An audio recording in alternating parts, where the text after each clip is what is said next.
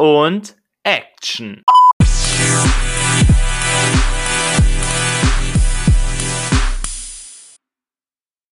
Seit circa zwei Wochen gibt es den 25. Bond-Film in den Kinos. Und zwar ist es der fünfte und letzte Film in der Ära von Daniel Craig, der wieder das letzte Mal eben in die Rolle des Doppel-Null-Agenten schlüpft. Hier eben in dem Film No Time to Die, auf Deutsch keine Zeit zu sterben.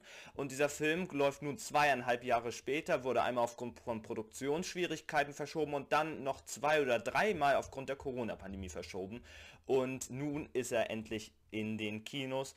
Große Erwartungen, wie schon gesagt, die Ära Daniel Craig, aber generell, wenn ein James Bond-Film in die Kinos läuft, guckt die ganze, die gesamte Welt drauf, weil das echt eine Marke ist und es ist auch schon der 25, also ein Jubiläumsbond, wo man eben ja äh, hohe Erwartungen natürlich hatte.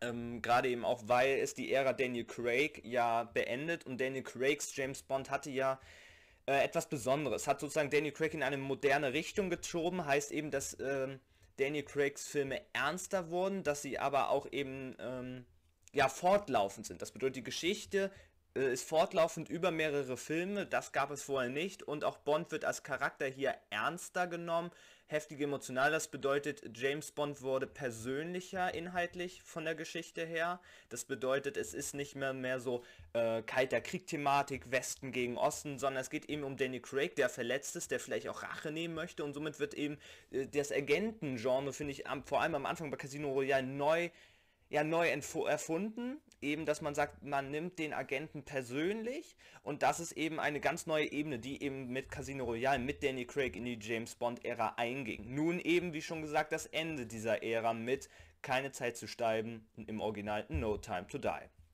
So, jetzt möchte ich natürlich spoilerfrei einmal sagen, wie ich den Film fand und ich muss sagen, okay, er hat meine Erwartungen leider nicht erfüllen können, aber die waren auch sehr, sehr hoch. Es ist ein solider Film, den ich circa so auf Höhe von Spectre oder von Quantum Trost liegen würde, aber eben er kommt nicht an Skyfall oder Casino Royale in der Craig-Ära meiner Meinung nach an. Aber erstmal das Positive. Das Positive ist hier, äh, Fukunaga äh, ist der Regisseur hier und der inszeniert das sehr, sehr gut. Das bedeutet, der Film sieht immer hochwertig aus. Das kann man natürlich an einem Bond, in einem Bond-Film ist das natürlich, ich will mal sagen, das A und O. Ähm, der Film reist auch wieder durch die ganze Welt. Wir haben hier Russland, wir haben Kuba, wir haben London. Ähm, wir haben auch ganz viel in Norwegen und in Skandinavien, wo dieser Film spielt. Das bedeutet wieder weltweit auf den unterschiedlichen Ländern dieser Planeten spielt die Geschichte. Das wirkt an manchen Stellen auch wieder ein bisschen gewollt, aber es kommt trotzdem dieser Bond-Charme auf dadurch.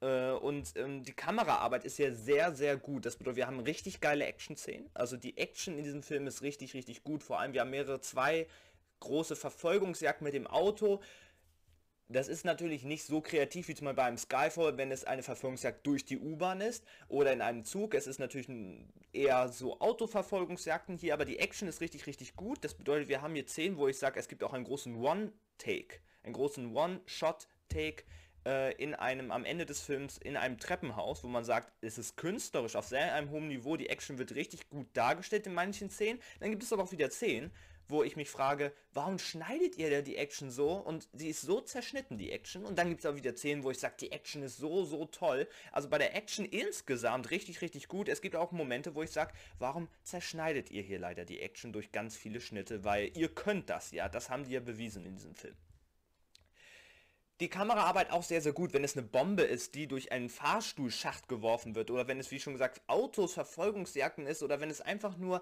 eine Insel ist oder die Landschaft eben von den einzelnen Locations ist, die aufgenommen wird. Die Kamerafahrt ist hier sehr, sehr besonders, versucht eben auch kreativ zu sein und wirkt dadurch eben auch jede Szene sehr, sehr hochwertig. Das muss man hier sagen. Die Kameraarbeit eben richtig, richtig gut.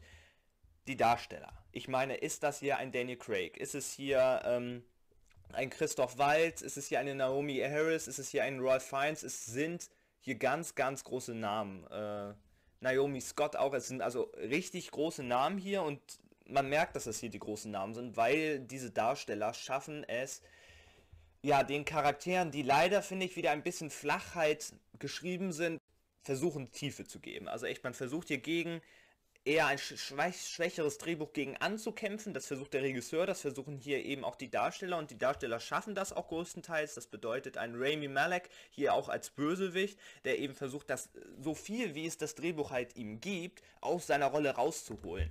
Ähm, aber auch an Roy Fiennes, also die spielen das alle nicht nur solide, sondern richtig, richtig gut. Und dann tut es mir aber so leid, wenn es so richtig gute Darsteller sind, wie zum Beispiel auch als Moneypenny Naomi Harris oder so, wo ich sage, warum bekommen die nicht mehr Tiefe? Genauso wie ein Rami Malek hier, den ich ja in, äh, also ein Riesenfan von ihm bin und dann äh, habe ich mich so auf ihn gefreut als Antagonist hier, als Bond-Gegner, als Bond-Bösewicht und er wird vom Drehbuch einfach misslungen. Also das Drehbuch ist echt schwach, muss man sagen. Das bedeutet eben, wie eben schon gesagt, man versucht eben durch Action, man versucht durch eine Kamerafahrt, man versucht durch super Top-Darsteller und Schauspielerei das gute Drehbuch zu, ja, schön zu machen, aber es gelingt eben nicht häufig. Das bedeutet, das Drehbuch hat sehr, sehr viele Probleme. Und eben das eine ist eben zum Beispiel der Bösewicht.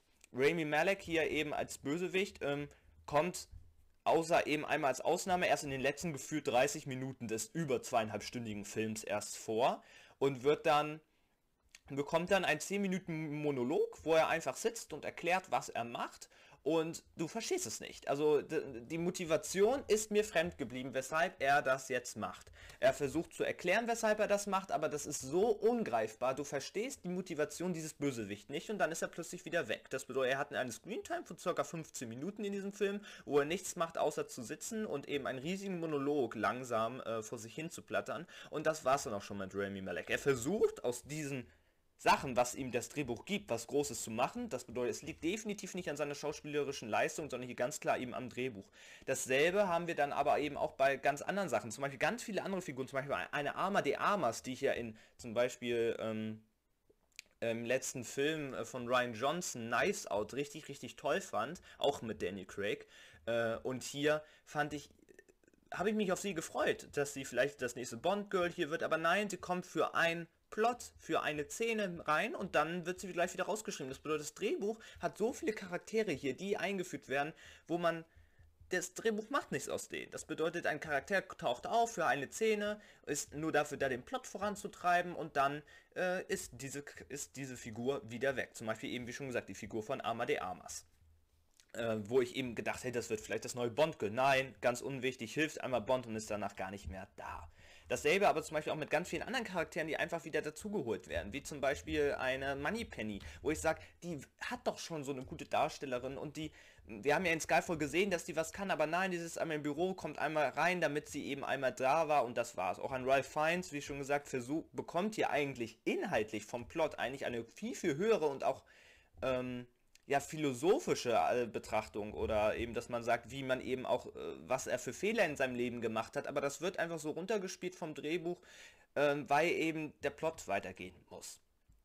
Und das Fundament des Films ist eben eine Liebesbeziehung zwischen ähm, Danny Craig, zwischen James Bond und eben ähm, oh Gott, jetzt fällt mir der Name nicht an, ich glaube Mabel heißt sie oder so, also eben des Bond-Girls von Spectre. Sozusagen die holt man hier wieder zurück. Sie spielt das schauspielerisch auch total toll, aber es wird eben als Fundament hier eine große Liebesbeziehung genommen. Sie ist die neue Liebe von James Bond und das ist kein Spoiler, das wird hier sofort gleich verraten, aber ich kaufe den Figuren das nicht ab, weil wir haben keine einzige Szene bekommen, wo ich merke, die lieben sich. Auch Inspector fand ich, hatten sie jetzt keine so große romantische Beziehung, dass ich sage, dass das jetzt die Liebe des Lebens ist, sondern eher äh, ja, was äh, nicht Ernstes, was eben bei Bond eher häufiger das Frauenbild eben ist. Und trotzdem versucht dieser Film eben uns diese Liebesbeziehung aufzuwirken, aber sie zeigen uns nicht eine Liebesbeziehung, sondern Daniel Craig steht da und sagt, ja, ich liebe sie. Genauso sagt er auch einmal, ähm, zu, zu Felix, ja, du bist mein Freund, wo ich sage, ich kaufe dem die Freundschaft zu den Charakteren als auch die Liebe zu, zu, zu seiner Freundin nicht ab, weil es nur gesagt wird. Es kommt aus deren Mund, weil das Drehbuch eben uns Zuschauern so dumm verkauft, dass wir wissen müssen, was passiert. Aber wir müssen es ja auch von den Charakteren wissen, weil es wird uns nicht gezeigt. Wir haben keine Szene, wo ich sage, hey, die Charaktere sind befreundet oder hey, diese beiden Personen lieben sich. Das ist eben das Problem. Und das ist eben das Fundament des Films. Wenn man klarkommt und diese Liebesbeziehung zwischen Bond und Mabel eben abkauft, äh, Frau Sean, glaube ich, heißt sie, abkauft, dann funktioniert dieser Film vielleicht. Aber wenn man das eben nicht tut und man eben sagt, da, für mich wirkt das nicht so, als würde Daniel Craig diese Person lieben, äh, dann funktioniert dieser Film leider auf ganz vielen Ebenen nicht. Aber ich möchte nicht nur kritisieren, äh, außerhalb der Action gibt es noch andere Sachen, die sehr, sehr toll sind. Die Musik hier wieder richtig, richtig gut. Wie schon gesagt, die Kamerafahrt sehr, sehr gut. Und ich muss sagen, die Eröffnungssequenz richtig, richtig gut, weil dort gab es zum Beispiel noch keine Story. Deshalb ist der Anfang gut. Der Anfang richtig, richtig gut, bevor eben hier Billie Eilish No Time to Die Song läuft haben wir eine Art Horrorszene. Das bedeutet eine Szene, die sehr, sehr, sehr, sehr, sehr viele Horrorelemente drin hat, wo ich sagen muss, richtig viel gewagt und hier auch richtig viel gewonnen. Das bedeutet, am Anfang saß ich hier und dachte, gucke ich überhaupt einen James Bond-Film?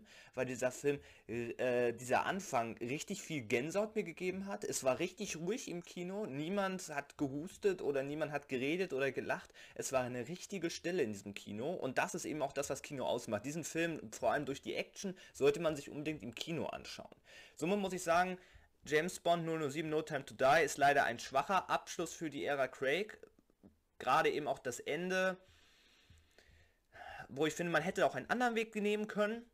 Ähm, das Drehbuch ist einfach schwach. Ich verstehe jetzt nicht, wenn man auch so viel Zeit hatte, warum man das Drehbuch nicht nochmal überarbeitet hat. Der Regisseur, Kamera, die Darsteller versuchen eben das Drehbuch aufzubessern. Es gelingt eben an manchen Stellen, an manchen nicht. Somit ist der Film mindestens noch solide und eben für James Bond Verhältnisse vielleicht noch okay, aber mehr als äh, 6,5 von 10 möglichen Punkten kann ich dem Film leider nicht geben. Ich kann nur sagen, guckt ihr euch trotzdem im Kino an, weil wie schon gesagt, die Action ist hier gerade das A und O von diesem Film, was den Film noch mindestens ein bisschen sehenswert macht. Und ich glaube, dass eben diese Action leider auf der kleinen Zuhause, auf der Leinwand zu Hause, also auf dem Fernseher, äh, nicht mehr so gut rüberkommen wird. Also schaut euch den Film im Kino an. 6,5 von 10 möglichen Punkten gibt es für, von mir für No Time to Die.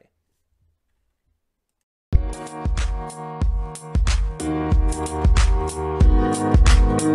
back.